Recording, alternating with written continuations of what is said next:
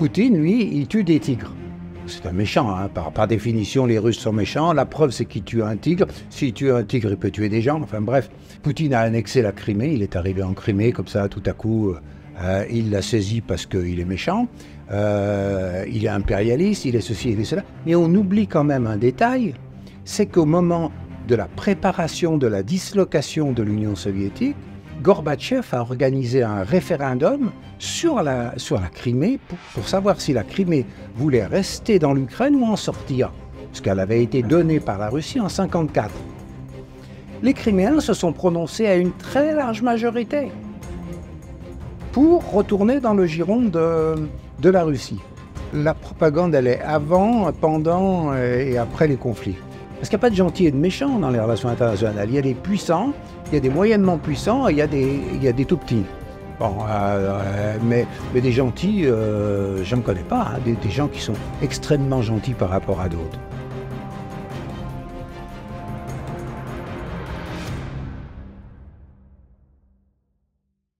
Bonjour Monsieur Galis. Bonjour. C'est un honneur pour nous de vous recevoir aujourd'hui au restaurant Côté Square de l'hôtel Bristol de Genève pour cette interview. Vous êtes un irénologue, donc un chercheur sur la paix euh, suisse et un citoyen français. Vos travaux se concentrent sur la géopolitique européenne et les impacts des idéologies politiques. Vous êtes professeur au Centre diplomatique d'études stratégiques à Paris. Vous participez fréquemment à des forums internationaux et vous êtes le président du GIPRI, donc l'Institut international de recherche pour la paix à Genève. Vous avez récemment rédigé avec M. Gilles-Emmanuel Jacquet, qui était d'ailleurs venu sur notre plateau il n'y a pas longtemps, un article pour l'ouvrage Réinterprétation de la Russie au XXIe siècle, défis et perspectives. Donc c'est une collection d'œuvres qui a été dirigée par Bogdana Kolievich Griffith, qui résulte d'une conférence inspirante qui a été tenue à l'Institut d'études politiques de Belgrade au mois d'avril de cette année. Cette collection, elle comprend 11 travaux qui couvrent divers aspects de la politique, de l'économie et de la société russe, et elle analyse les conséquences politiques et sociales du tournant néolibéral. Alors, monsieur Galis, dans votre article, vous soulignez l'impact de la propagande sur la perception publique et sur les conflits. Est-ce que vous pourriez nous donner des exemples concrets de cette influence de la propagande, particulièrement dans le contexte actuel des relations internationales? Oui, alors la propagande, elle est avant, pendant euh, et après les conflits. Euh, si vous voulez, il faut analyser les nouvelles formes de guerre telles qu'elles sont pensées par les stratèges dans la guerre. Euh, et vous avez euh, une notion qui a été avancée par euh, des stratèges britanniques, qui est la guerre au sein des populations, ou la guerre carrément contre les populations ou des populations contre d'autres populations. L'originalité, avant vous aviez des États qui se faisaient la guerre. On enrôlait les citoyens, bon, les femmes fabriquaient l'armement dans les usines, les hommes allaient au front pour se battre. Il y avait une espèce de guerre d'État contre État avec une implication de la population. Mais maintenant, ça va beaucoup plus loin. La population est invitée à être partie prenante du conflit. Et vous avez euh, l'obligation de détester les musiciens russes, de détester les sportifs russes, de détester tout ce qui est russe. Je prends les Russes, mais on pourrait en prendre d'autres, mais actuellement, la, mode, c'est plutôt, d'être euh, anti-russe. Et ça, c'est quand même très nouveau, parce que vous avez banni, euh, les Russes des Jeux olympiques mais on n'a jamais banni les Irakiens parce qu'ils ont, euh, ou, les, Américains parce qu'ils ont envahi l'Irak. Euh, jamais. Donc, euh, vous avez vraiment deux poids, deux mesures où, finalement, ce sont les populations. Alors, il y a un exemple qui m'a beaucoup marqué, moi, en 2018. C'était une journaliste française sur le journal de France 2, donc c'est quand même la vitrine du service public officiel, qui présente pendant les vacances euh, Poutine avec un fusil euh, devant un tigre couché, comme mort. Et la légende, c'est pendant que tous les pendant que tous les chefs d'État vont en famille euh, se baigner dans la mer, Poutine, lui, il tue des tigres. C'est un méchant, hein. par, par, définition, les Russes sont méchants. La preuve, c'est qu'il tue un tigre. S'il tue un tigre, il peut tuer des gens. Enfin bref. Bon, sauf que cette image est fausse. Le lendemain, euh, France 2 s'est excusée en disant non, euh, nous avons reçu des protestations de l'ambassade de, Russie à Paris qui a dit que euh, ce tigre n'était pas mort, il était anesthésié parce que Poutine participait à une campagne de protection du tigre de Sibérie et que dans le cadre de la protection du tigre de Sibérie, il avait anesthésié une tigresse. Donc vous voyez, vous, passez de l'image d'un protecteur des, tigres à l'image de tueur de tigres. Mais on pourrait en trouver des, dizaines d'autres de, ce truc-là, ou alors des mensonges par omission. Euh, quand on dit par exemple que euh, Poutine a annexé la Crimée, il est arrivé en Crimée comme ça, tout à coup, euh, il l'a saisi parce qu'il est méchant, il est impérialiste, il est ceci, il est cela, mais on oublie quand même un détail, c'est qu'au moment de la préparation de la dislocation de l'Union soviétique, Gorbatchev a organisé un référendum sur la, Crimée pour, savoir si la Crimée voulait rester dans l'Ukraine ou en sortir, parce qu'elle avait été donnée par la Russie en 1954. Les Criméens se sont prononcés à une très large majorité pour retourner dans le giron de, la Russie, qui était à l'époque encore l'Union soviétique pour six mois. Hein. C'était en janvier 1991. La dissolution de l'Union soviétique, c'est fin 91. Et euh, Kiev a annulé le référendum sous pression extérieure, paraît-il. J'y étais pas. C'est mon ami Guy Métan qui dit c'est Soros qui a fait pression. Je ne sais pas si c'est prouvé, mais toujours est-il qu'on consulte la population de la Crimée, on lui demande si elle veut rester ukrainienne ou redevenir russe, elle répond qu'elle veut devenir russe et on annule le référendum. Et depuis, ben, on a eu un deuxième référendum avec Poutine, le premier c'était sous Gorbatchev, qui a dit la même chose. Les Criméens voulaient redevenir russes parce qu'ils ont toujours été russes, tout simplement. Bon, c'était fondé par des Russes, etc. Vous avez entendu un seul expert sur un plateau de télévision, en Suisse, en France, qui ait dit ça? Moi pas. J'ai écouté beaucoup de débats, jamais je n'ai vu cette information sortir. Donc après, c'est facile de dire que, que Poutine est méchant. Euh, simplement, il a fait comme Gorbatchev, le gentil Gorbatchev. On aimait bien Gorbatchev parce qu'il a, il a fait exploser le système. Donc on, trouve que, c'était un type bien. Euh, sauf qu'on lui avait promis de ne pas, de pas étendre, étendre l'OTAN et on l'a fait quand même. Donc j'en prends deux exemples, mais on pourrait en prendre d'autres. Euh, depuis la guerre en Ukraine, on a eu le massacre de Boucha, moi je ne sais pas qui l'a commis. Il y a des invraisemblances dans les récits. Michel Collomb a fait une expertise c'est pas évident, d'autant que les Russes ont dit nous on est prêts à participer à l'enquête. Comme dans l'affaire Skripal, l'empoisonnement de Skripal, vous savez, le père et la fille qui étaient euh, soi-disant euh, empoisonnés, qui sont quand même pas morts et qui ont disparu de la circulation depuis. Les Russes avaient dit on peut vous aider à faire une enquête parce que ces poisons-là, la, liste de, la recette, elle est sur, euh, sur Internet. c'est pas nous qui l'avons fabriqué ce coup-là. Bon. on l'utilise plus. Bref, ils avaient donné des explications. Les Anglais ont dit non merci, on n'a pas besoin de votre aide. Si vous voulez faire une enquête, vous prenez toutes les bonnes volontés. Vous n'êtes pas obligé de croire les gens, mais vous collectez des données. Voilà. Donc, si vous voulez, on est dans une espèce d'hostilité systématique où vous avez des méchants russes, des méchants ceci, des méchants cela. Et il ne faut pas tomber dans ce piège. Euh, moi, je, dis qu'il peut y avoir des responsabilités des dirigeants, mais pas de tout un pays. Tous les sportifs ne sont pas impliqués. Euh, pas plus les sportifs américains. Aux États-Unis, vous avez des dirigeants qui sont un peu va-t-en-guerre, mais vous avez des universitaires qui critiquent leur gouvernement, des journalistes qui critiquent leur gouvernement. Donc voilà, c'est ça une démocratie. Je dois dire que la démocratie américaine va mieux que la démocratie européenne parce que dans beaucoup de cas, les meilleures critiques des États-Unis, elles sont américaines. Dans votre travail, vous mentionnez aussi que les élites européennes, elles semblent privilégier les pressions qui viennent des États-Unis au détriment d'aspirations pacifiques qui pourraient émerger des populations. Comment est-ce que vous expliquez ce phénomène et quelles pourraient être les conséquences à long terme de cette façon de faire? Je dirais qu'en général, les peuples sont pacifiques. Si vous regardez bien, même aux États-Unis, même aux États-Unis, euh, dans les dernières consultations électorales, pourquoi Obama a gagné contre Hillary Clinton dans les primaires américaines? Bon, euh, ben, Obama a gagné parce que Obama, il avait refusé de voter la guerre en Irak. Il s'était fait une image, et, les gens, ils veulent pas la guerre parce qu'ils n'ont pas envie de se faire euh, trouer la peau. Hein. Euh, ils sont envoyés, euh, et, c'est effectivement un, traumatisme. Donc, en général, les populations sont assez pacifiques. Trump s'était fait élire sur un programme relativement pacifique aussi. Il ne voulait pas faire la guerre. Bon. Euh, il avait d'autres défauts. Euh, il ne s'agit pas de le blanchir comme le font un certain nombre de ses admirateurs inconditionnels. Mais enfin, il n'avait pas tous les défauts non plus. Et en particulier, il n'a pas effectivement déclenché de guerre. Il a semé des germes de conflits dans plusieurs endroits. Mais il n'a pas effectivement déclenché de guerre. Donc les populations, euh, elles n'ont pas envie de mourir, elles n'ont pas envie que leurs enfants meurent, elles n'ont pas envie que leur mari meure. c'est évident dans tous les cas, ça. Euh, c'est pour ça qu'il faut respecter la charte de l'ONU, c'est pour ça qu'il faut prendre des mesures préventives de sécurité pour empêcher que euh, l'autre se sente menacé. Quand vous vous sentez menacé, vous risquez de mal réagir ou de surréagir. Voilà.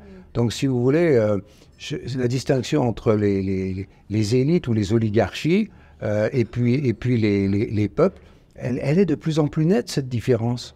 Moi, quand je discute autour de moi des conflits, je trouve beaucoup de gens qui, euh, sur Gaza, sur plein de choses, tiennent pas le discours officiel de la, de la télévision et des gouvernements officiels. C'est assez évident. Alors pourquoi? Bah, Parce que je crois que je crois qu'aujourd'hui il y a de plus en plus une dépendance euh, vis-à-vis du système, vis-à-vis des, des, groupes dirigeants, des classes dirigeantes. Et puis vous avez en face euh, des gens qui protestent sur les campus américains, dans beaucoup d'endroits. Même en Suisse, hein, quand Macron est venu, il y a eu des manifestants qui protestaient à l'extérieur, on ne les a pas laissés rentrer, on a envoyé la police. Pourtant, la Suisse est un pays démocratique. Euh, eh ben, euh, voilà, tout le monde ne pouvait pas rentrer pour poser des questions à Macron. Les gens étaient triés sur le volet. Mmh, mmh. Donc voilà, je, trouve que c'est un peu inquiétant et, et, et c'est pas bon signe. C'est pas, c'est pas bon signe pour la démocratie. Mmh. On va revenir un petit peu sur la Russie. Comment est-ce que vous appréhendez l'évolution de la Russie post-soviétique dans le paysage géopolitique actuel? Est-ce que vous pensez que l'héritage du communisme continue d'influencer de manière significative la, politique intérieure et extérieure de la Russie? Il reste plus grand-chose du communisme. Hein. Euh, bon, d'abord, d'abord, il faudrait, il faudrait euh, analyser les, différentes formes de communisme qui ont existé. On n'a pas le temps. Euh, le principal parti d'opposition à Poutine, Russie Unie, c'est le parti officiel. ce sont les communistes, ils font entre 20 et 30 euh, donc, si vous voulez, euh, la, Russie n'est plus un pays communiste, c'est un pays immense qui a été amputé d'une partie de, ses dépendances, mais qui, reste quand même la plus grande surface de la planète. En superficie, c'est le plus grand pays du monde, avant le Canada, avec beaucoup de ressources. Et, ce pays n'a pas de tradition démocratique au sens occidental. C'est une réalité. Euh, ce qu'on appelle la verticale du pouvoir, revendiqué par, euh, par Poutine, euh, bah, il y, a eu quand même des décentralisations qui ont, eu lieu, il y a eu quand même des autonomies de province, mais c'est vrai que c'est un pays où euh, le pouvoir central reste fort, l'armée reste forte, et Poutine, il, il compose avec, je dirais, différents, différents groupes de pression, il y a les militaires, il y a les orthodoxes, il y a un certain nombre de... Et, Poutine, il joue avec ça, en quelque sorte. Hein. Et de temps en temps, il va même s'appuyer sur les communistes, moi, j'avais vécu, au moment de la question de la Crimée, j'avais regardé qui se positionnait. Et je me suis aperçu que Poutine était soutenu par un arc politique qui allait des anciens monarchistes russes, qui sont en exil, hein, dont certains sont à Genève d'ailleurs. Non, ils sont à Genève, ils sont en France. Ils descendent de l'aristocratie russe. Ils ont été, ils ont été laminés par la révolution bolchevique et ils sont là. Donc, mais il soutenait, il soutenait Poutine en disant on n'est pas d'accord avec Poutine, mais on est d'accord sur la question de la Crimée, sur la question de l'Ukraine, jusqu'aux communistes. Donc vous avez un arc politique. Euh, pas c'est pas dans beaucoup de pays où tout le monde est à peu près d'accord sur euh, des enjeux de politique extérieure. Le Parti communiste ukrainien euh, n'est pas d'accord avec Zelensky. Bon, euh, on aime ou on n'aime pas les communistes, c'est un autre débat. Mais euh, Zelensky l'a supprimé, il a interdit des syndicats, il a interdit des partis politiques. Donc la Russie aujourd'hui, c'est un pays. Il y a un petit livre qui a été fait par Bruno Drevsky qui s'appelle La Russie est-elle de droite ou de gauche? Et ça montre très bien la diversité de ce pays, où euh, certains s'identifient au souvenir du tsarisme, d'autres s'identifient au, au souvenir du communisme, et en réalité, c'est ni l'un ni l'autre, c'est tout ça ensemble, la Russie. Et comme en plus il y a combien 6, 7, 17 religions, euh, bon, c'est immense. Donc Poutine, il joue un jeu assez subtil. Il est contre les, islamistes, mais il va inaugurer une grande mosquée au centre de Moscou. En disant, oui, mais je ne suis pas contre les musulmans. Si les musulmans se comportent en bons citoyens, moi, j'ai rien contre. Vous voyez ce que je veux dire? Donc c'est un système complexe où on a des idées un peu a priori, moi j'y suis allé en Russie, hein. je suis allé à Saint-Pétersbourg, je suis allé à Moscou, j'ai rencontré des chercheurs, parce que dans la mesure du possible, je me rends sur place quand je suis invité pour rencontrer des gens. je suis allé en Russie, je suis allé en Arabie Saoudite, je suis allé en Israël, je suis allé en Palestine. Bon, euh, seul pays où je ne suis pas allé parce que le programme ne m'était pas assez clairement présenté, c'était l'Iran. Mais je n'avais pas d'objection au fait d'aller en Iran si le programme avait été possible. Donc, si vous voulez, voilà, voilà pourquoi la Russie, elle a tout fait, la Russie, pour se rapprocher de l'Europe.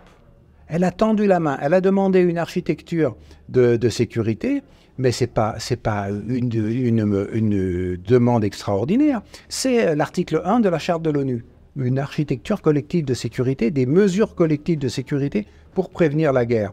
Et puis on l'a fait, on l'a fait poireauter, on a dit qu'on n'atteindrait pas l'OTAN, puis peut-être on l'intégrerait dans l'OTAN. Puis finalement on a dit on vous intègre pas dans l'OTAN, mais on intègre tous ceux qui sont vos ennemis historiques, les Polonais, etc.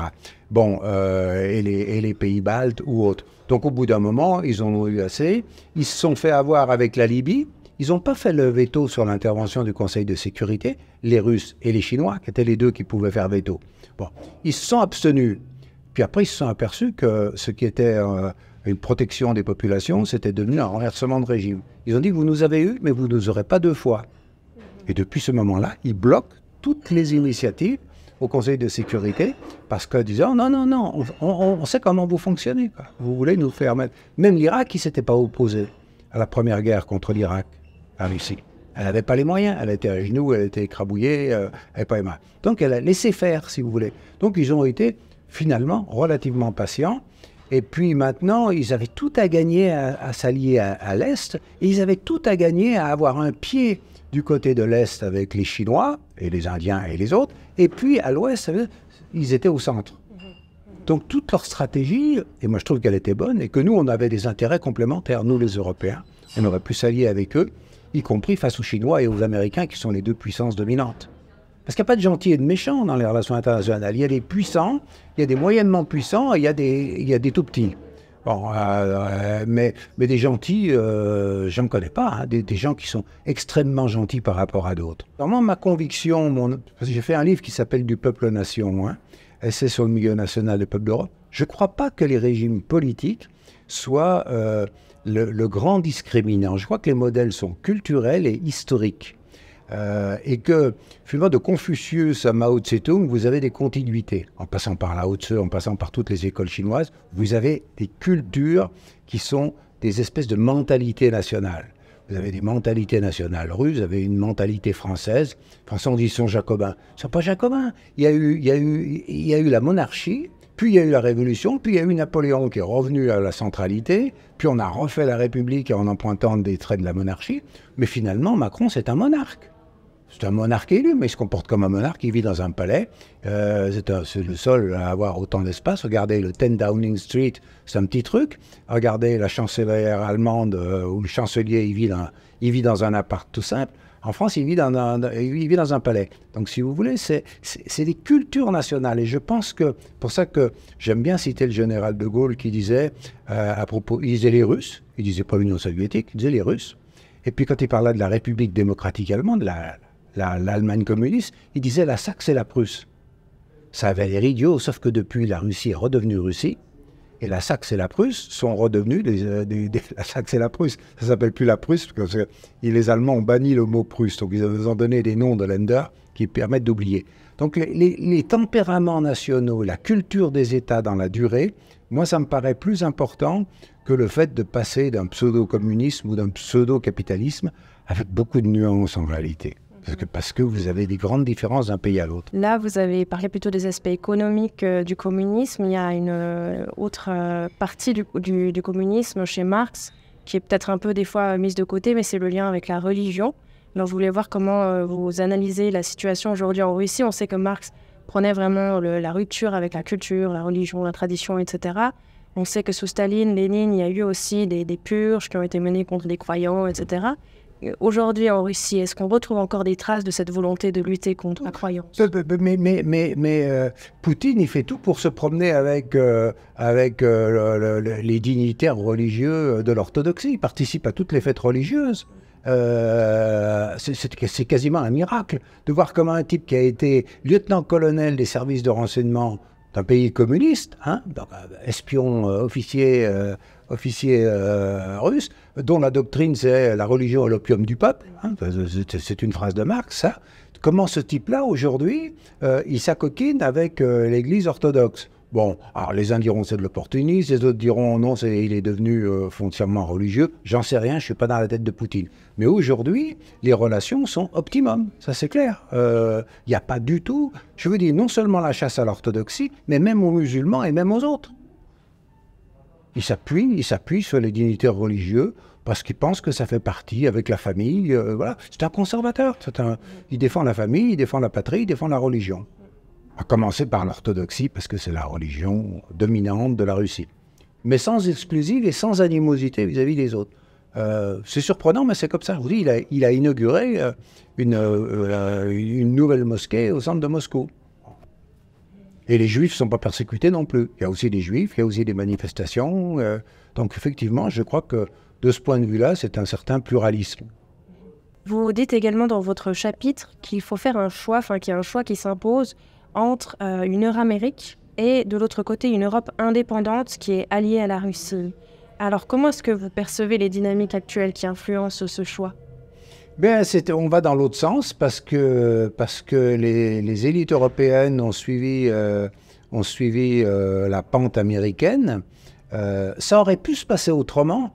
En fait, a, après, l'explosion ou l'implosion du, communisme de l'Union soviétique, il y a eu un, temps, temps de, reconstruction. a eu les, bâtiments euh, du communisme se sont effondrés, il y avait de la fumée, il y avait de la poussière, et puis ça a duré dix ans, hein, en quelque sorte. Ça a été le moment unipolaire, c'est-à-dire les États-Unis ont dit on a gagné. Les Chinois n'avaient pas émergé, les Russes étaient complètement écrasés, euh, les Chinois n'étaient pas rentrés dans l'OMC, ils n'avaient pas encore une puissance, etc. Donc, donc les Américains ont dit c'est nous les boss. C'est nous les boss, ça y est, on a gagné, on a gagné. Bon, ils ne voyaient pas qu'ils se préparaient des choses en sous-main il se, il se préparait une recomposition du monde. Et, finalement, euh, cette, période-là, euh, elle émerge maintenant. Euh, et, je crois que c'est, y compris ce que révèle la, guerre en Ukraine avec les inattendus. Hein. Probablement Poutine pensait que ça irait plus vite. il ne pensait pas qu'il y aurait autant une implication de l'Occident pour soutenir l'Ukraine. Mais n'empêche que la, tendance nouvelle, c'est euh, euh, un monde qui émerge. Et moi, quand je veux avoir une opinion, je, lis la presse américaine, je lis la presse russe quand elle est, quand elle est en anglais ou en français, euh, mais je regarde les Africains. Les Africains, ils sont pas partie prenante de ces questions-là. Ils regardent et ils essayent de sauver leurs pions en ayant des amis avec tout le monde, des amitiés avec tout le monde. Euh, un peu comme les Turcs, un peu comme les, des pays qui se cherchent. Les Turcs, ils, font un peu copain avec Poutine, mais ils font aussi copain avec les États-Unis. Ils se, ils se fâchent pas. Ils sortent pas de l'OTAN. Ils sont bien dans l'OTAN. Donc, si vous voulez, cette, stratégie euh, où, on a, un monde totalement nouveau, je crois qu'il faut qu'on s'y habitue. Moi, ça fait 20 ans que je disais dans mes cours au, JPRI, quand on avait encore récemment des cours d'été, à nos étudiants, nous ne sommes plus le centre du monde. Nous, en Europe, en Occident. Vous vous habituez à ça. On a été le centre du monde pendant des centaines d'années et c'est fini. Maintenant, le centre du monde, il sera quelque part en Asie. La grande Asie, hein. Vietnam, Chine, Inde, euh, Cambodge, tous ces pays, toute Corée, Japon. Ça, fait du monde quand même. Hein. Si vous regardez la population mondiale, elle est essentiellement asiatique aujourd'hui. Et en plus, ils ont de l'argent, et en plus, ils ont des missiles. Donc, euh, donc, il y a tout un jeu euh, géopolitique auquel on ne s'habitue pas. Ben, le choix actuellement, il est fait pour l'Amérique. Toutes les élites occidentales ont choisi l'Amérique. Euh, je ne suis pas sûr que ce soit l'opinion des peuples. Je crois qu'il y a des oppositions très fortes dans tous les pays, en Allemagne, en France, en Hongrie, euh, vous, avez, des gens, alors on dit c'est des despotes parce que dès que vous n'êtes pas dans la ligne officielle, vous êtes traité de, despotes, de tyrans, de conservateurs, etc. Mais je pense que ce n'est pas une fatalité parce que la réalité va reprendre le dessus. Il y a quand même une chose qu'on ne peut pas empêcher, c'est la réalité. Alors on peut faire des discours idéologiques, on peut sortir des, des baratins de propagande, mais en réalité, vous voyez qu'il y a des forces agissent, il y a des puissances économiques, il y a des puissances des idées. Les médias alternatifs, ils existent. Aujourd'hui, euh, ils sont presque plus nombreux que les autres. Et les citoyens, ils sont bien informés. Vous, allez sur les réseaux sociaux, vous voyez les sources d'information des, citoyens. Donc moi, je, crois qu'il y a une bataille. Ce qui manque, c'est la traduction politique des aspirations populaires. Vous avez, des aspirations populaires diffuses euh, dans tous les pays, y compris aux États-Unis, qui n'arrivent pas à trouver d'expression très claire. Trump, il a été élu parce qu'il y a une partie de l'électorat démocrate qui n'a qui n'a pas voulu confirmer un vote en, faveur des des, des, démocrates parce qu'ils étaient déçus.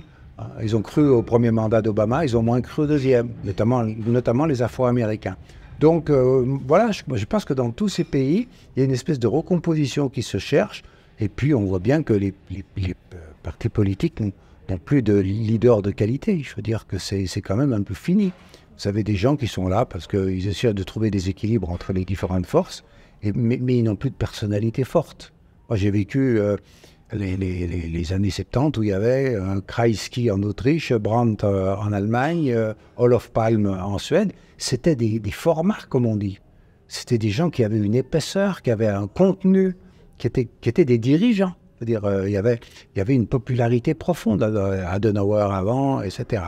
Euh, Aujourd'hui, il n'y en a plus. Euh, ou De Gaulle, ou Churchill, ou tout, tout ce que vous voulez. et Kennedy prenons la liste de, ces personnalités-là et comparons avec les classes politiques actuelles, c'est un peu désespérant. Donc, je ne sais pas d'où ça viendra. Est-ce que ça va passer par des révoltes? Est-ce qu'ils vont émerger de nouveaux dirigeants? Moi, je ne lis pas dans le mar de café. Mais je, sais que la, crise est profonde et qu'il y a une insatisfaction euh, un, peu partout. Et puis, cette tendance à la guerre qui devient, folle parce qu'on monte à la guerre. Je il y a plus en plus de gens qui s'enrôlent, vous avez des volontaires, vous avez des crédits d'armement qui augmentent, vous avez la Suisse qui, qui, qui, qui est de moins en moins neutre, elle, elle, essaye de faire semblant, mais c est, c est, c est, elle n'y arrive pas vraiment. Donc c'est assez inquiétant. Quel rôle vous attribuez à la Chine dans ce grand échiquier politique? On n'en a pas beaucoup parlé. La Chine, je crois qu'elle elle joue son jeu perso. Euh, je, crois que c'est probablement le cas le plus compliqué. Moi, quand je donne des cours euh, au Centre d'études diplomatiques et stratégiques, je, je prends toujours des, des, exemples de livres de sinologues, d'occidentaux qui étudient la question chinoise. Je commence par dire que le yin et le yang, c'est pas le masculin et le féminin. Je pense que je qu'il faut une politique d'équilibre et c'est pour ça que moi je pense qu'il faudrait des alliances euh, entre l'Union européenne et, la Russie, parce que là, il y aurait des blocs comparables. Sinon, sinon les Russes isolés, les Européens isolés, et les Américains euh, sur le déclin s'ils continuent euh, à, à, jouer ce jeu-là, c'est pas sain. Je, je pense qu'il y a une politique de ce que disait Kissinger, hein, qui vient de mourir, euh, bon, qui était un réaliste. Finalement, lui, c'était le Congrès de Vienne et cette Europe-là. Et c'est pas aussi idiot que ça, en dehors du fait qu'il était conservateur et qu'il a fait des coups d'État à un certain nombre de pays. Je suis loin d'être son avocat. Mais en même temps, les dernières années, il était devenu lucide. J'ai mis un lien d'un entretien en allemand avec le Spiegel, où il était beaucoup plus modéré que les néoconservateurs américains.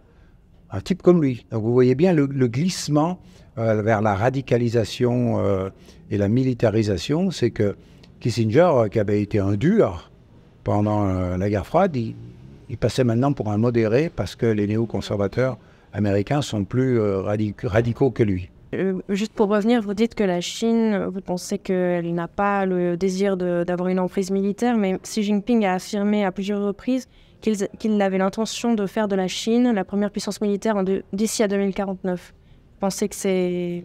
Non, il veut devenir la première puissance militaire, mais, est-ce que euh, pour autant euh, ça veut dire une puissance conquérante ou une puissance qui se défend?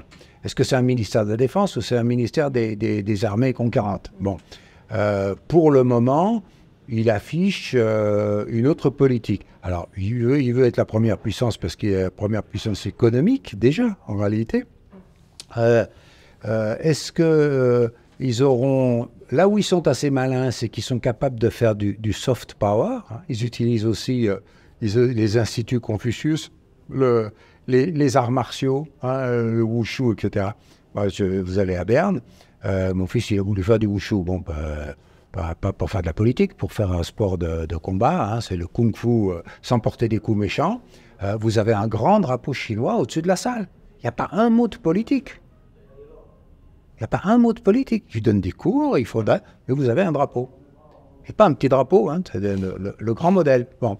Euh, et puis quand, ils offrent le sabre, parce qu'au bout d'un certain nombre d'entraînements, les enfants reçoivent un, sabre en plastique. Moi, j'ai pris le, le, sabre en plastique, puis j'ai regardé où il était fait. Ben, il est made in China. l'étui made in China. Donc vous vous apercevez que le soft power et le hard power sont très imbriqués, c'est-à-dire que euh, c'est assez subtil. Les, Japonais l'ont fait aussi, ça c'est pas une nouveauté des Chinois. Sauf que les Chinois, on ne voit que le côté euh, business et, on ne voit pas le côté euh, les à côté de la chose parce qu'ils ouvrent leur restaurant, ils font leur truc. et, finalement, c'est de l'influence, c'est une communauté qui a, qui a sa place. Alors moi, je ne sais pas ce qu'ils ont dans la tête je, faut regarder, hein, faut, faut, regarder. de toute façon, il faut toujours être prêt à se défendre. Moi, je suis un chercheur pour la paix. Je ne suis pas un pacifiste à 100%. C'est-à-dire que si on attaque mon pays, je le défendrai. Même avec des armes, même si je ne suis pas très doué euh, dans la question militaire. Mais enfin, je ferai mon possible. Et je trouve qu'il faut être, réaliste. On peut être pacifiste et patriote en même temps. Hein. C'est-à-dire qu'on doit pouvoir défendre son pays. Donc moi, je, j'attends ce qui se passe, de voir comment les choses évoluent.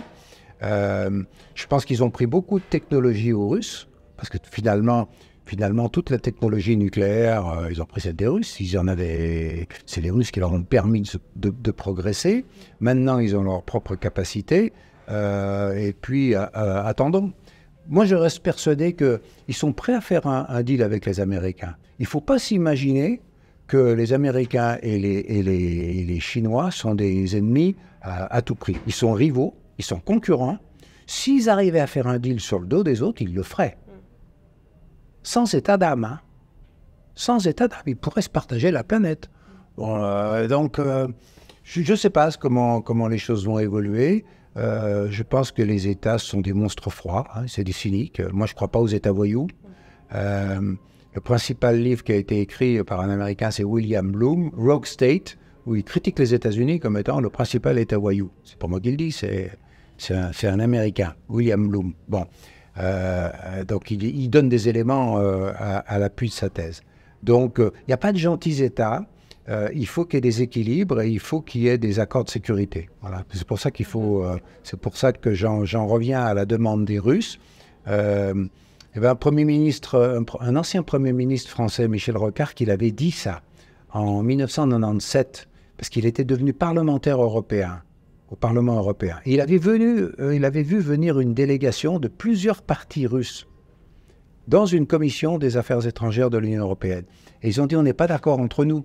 Et là, il y a des gens de droite, il y a des gens de gauche, il y a des gens de différents partis. Mais on est d'accord sur une chose, euh, on défendra notre pays si vous étendez l'OTAN. Et Rocard, ancien Premier ministre de la République française, avait dit il faut absolument, si on étend l'OTAN, faire un pacte de sécurité, un accord de sécurité solide avec la Russie. Il faut que l'Occident donne des garanties à la Russie qu'on ne l'attaquera pas. Mais des mesures concrètes. Pourquoi on ne l'a pas fait?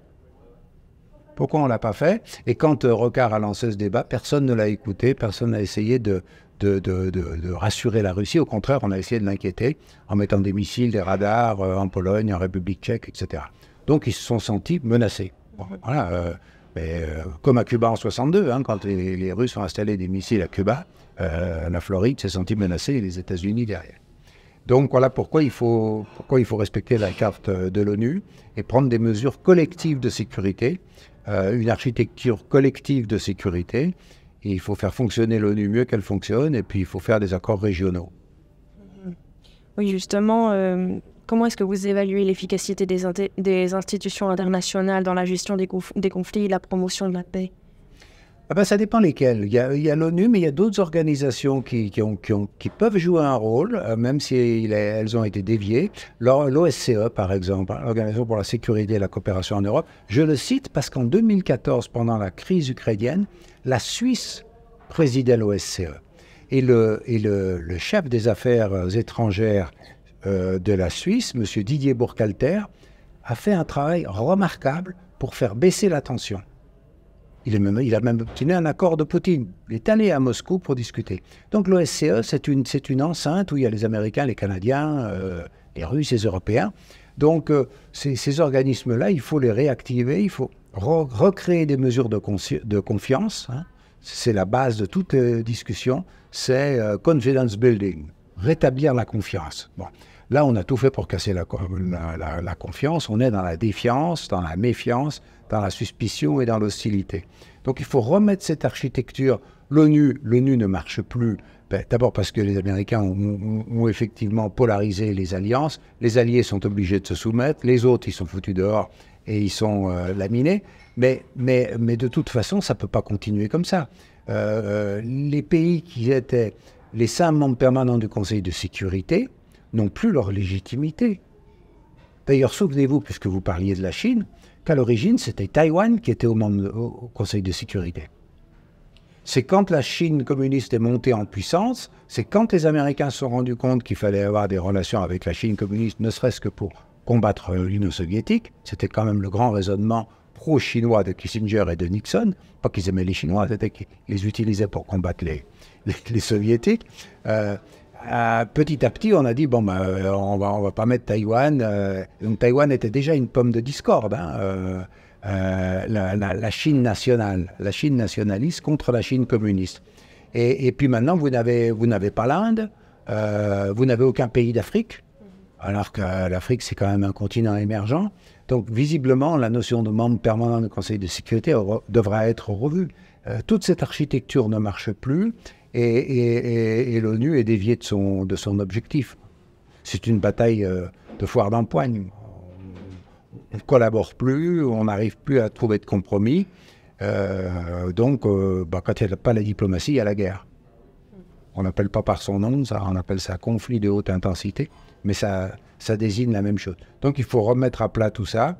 Et je ne sais pas quel rôle les uns et les autres vont pouvoir jouer, si ce n'est qu'on a bien vu qu'en Ukraine, c'était des petits pays qui faisaient euh, les médiateurs. La Suisse s'était neutralisée elle-même parce qu'elle avait pris les sanctions contre les Russes, mais vous avez les Turcs qui sont entrés en jeu, vous avez le président israélien qui est rentré en, jeu euh, et qui lui-même a dit que les accords ont été sabotés, que les, que les Ukrainiens étaient prêts à faire la paix, mais on leur avait fait des pressions dessus pour qu'ils ne fassent pas la paix.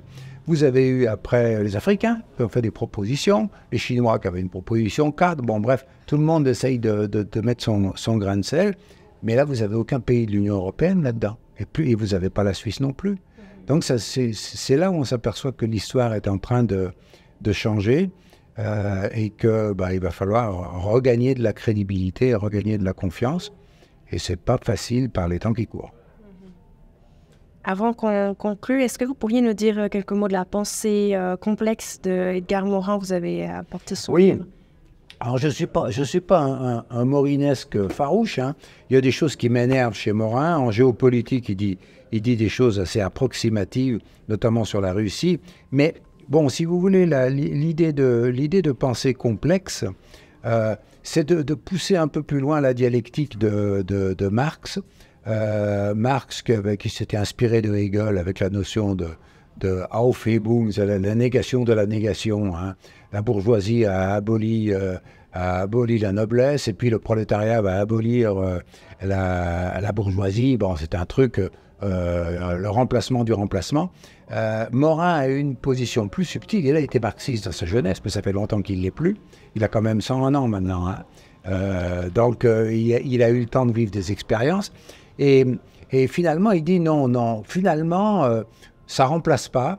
Euh, quand il y a un mouvement de, succession, euh, on garde une partie, ce qu'il appelle la dialogique, plutôt que la dialectique. on garde de l'ancien dans le nouveau, d'une part. D'autre part, c'est ce qu'il appelle l'imprévu de l'histoire. Il dit que finalement, regardez, ça s'appelle de 1940 à l'Ukraine parce qu'il était jeune officier en 1940. Donc il a vu les bombardements alliés sur l'Allemagne en tant que membre de l'état-major, jeune officier français à l'état-major euh, en France. Et en fait, il montre l'imprévu de l'histoire, il montre les inattendus euh, et les tendances longues qui, euh, qui émergent. Donc si vous voulez, ce que moi ce que j'aime bien dans la pensée complexe, c'est que c'est une pensée qui sort du noir et du blanc. ça, ça, ça, ça, sort même de la dialectique marxiste simplifiée euh, et simplifié encore plus par les marxistes que par Marx. Bon, euh, et, Morin, il revient là-dessus, et grâce à la philosophie, grâce à la sociologie, grâce à sa curiosité intellectuelle, euh, il arrive à donner des points de vue. Ce qui est intéressant, c'est qu'il n'est pas invité. Hein. même s'il est, anti-Poutine. Il, dit qu'il n'aime pas Poutine, il n'aime pas Bachar, mais en même temps, il dit il y a trois guerres en une en Ukraine. Il y a la guerre des autonomistes contre Kiev, il y a la guerre des Russes contre, euh, contre les Ukrainiens, donc Kiev, Moscou. Il y a une troisième guerre, c'est la guerre économique conduite par l'Occident contre, euh, contre la Russie. Et moi, j'ajoute qu'il y a une quatrième guerre, c'est la guerre des États-Unis contre l'Europe et contre l'Union européenne. Parce que finalement, les, grandes victimes de ça, c'est l'Union européenne, l'économie allemande dégringole, les autres aussi, parce qu'on a réussi à remplacer le gaz russe par du gaz de schiste américain. Plus cher, plus polluant, euh, mais c'est un coup de génie quand même d'avoir réussi. Obama avait déjà essayé. Hein. En 2014, Obama était déjà allé à Bruxelles en disant acheter du gaz de schiste. Mais à l'époque, ça n'avait pas marché. Donc maintenant, ça a marché, on achète du gaz de schiste. Donc voilà pourquoi c'est intéressant, Gare Morin. Il faut en prendre et en laisser. Ce n'est pas, pas mon idole, mais je veux dire que c'est une pensée intéressante et qui, à, l'occasion de la, de la guerre en Ukraine, montre qu'elle est capable de dire plus de choses que ce que disent euh, les analystes euh, ordinaires. Dans le texte, vous proposez justement hein, des relations qui soient euh, un peu plus complexes, justement, avec une architecture globale équilibrée et un ordre mondial où la multipolarité et le multilatéralisme remplaceraient le multilatéralisme efficace qui est dominé par les États-Unis. Concrètement, qu'est-ce que vous entendez par là? Alors, multilatéralisme efficace, effective multilateralism, c'est une expression de Stephen Rademacher, qui était sous-secrétaire d'État aux armements, qui est venu expliquer ça à Genève. Il se trouve que j'étais là quand il, est venu l'expliquer, hein, euh, euh, à la conférence du désarmement, euh, avant la guerre en Irak, la deuxième. Et M. Redmaker a distribué un papier, vous pouvez le trouver, il est sur le site des archives du gouvernement américain, le multilateralism, effective multilateralism. en gros, il a une image qui est très belle, M. Redmaker, et je la prends parce que c'est pas Redmaker qui m'intéresse, c'est parce qu'il dit clairement les choses. Il dit pour que ça marche, multilatéralisme, il faut qu'il y ait un boss. Et le boss, ça peut être que nous. Parce que euh, nous, on est la colonne vertébrale. Il le dit, backbone multilateralism. Backbone, c'est effectivement l'os de la, de la colonne vertébrale. Donc vous, vous pouvez être les doigts, vous pouvez être les orteils, vous pouvez être le nez, euh, ça va très bien. Mais le boss, la colonne vertébrale, elle est américaine. Vous comprenez, quand les Américains expliquent à la planète entière qu'ils sont la colonne vertébrale du multilatéralisme, les autres, ils disent niet. Le multilatéralisme, c'est par définition plusieurs côtés. C'est pas une colonne vertébrale américaine. Ça, c'est une vision euh, qui marchait peut-être avec les Indiens, hein, à leur corps défendant, mais ça ne peut pas marcher avec l'humanité entière ni avec les Asiatiques, ni avec les Africains, ni avec les Latino-Américains, ni avec tous les autres. Donc si vous voulez, le vrai multilatéralisme, euh, ça consiste à admettre non seulement qu'on discute jusqu'à ce qu'on se mette d'accord, c'est ça la diplomatie, c'est ça le Conseil de sécurité. D'ailleurs, j'ouvre une parenthèse, vous n'avez pas de droit de veto au Conseil de sécurité. Si vous prenez la charte de l'ONU, vous avez une incitation à se mettre d'accord et que l'un des cinq membres peut s'opposer si vraiment on ne se met pas d'accord. Mais vous n'avez pas le droit de veto comme droit négatif inscrit. Vous avez une incitation à se mettre d'accord. C'est pas pareil que le droit au désaccord. Le droit au désaccord, c'est la version négative si on ne se met pas d'accord. C'est comme le divorce, quoi. Bon, vous essayez d'avoir une scène de ménage, vous vous réconciliez, si ça ne marche pas, ben, euh, après vous allez avoir le droit de veto. Mais normalement, vous pouvez arriver à surmonter ça. Eh bien, le, multilatéralisme, c'est effectivement se mettre d'accord. Et maintenant, on est passé à un autre stade, c'est la multipolarité.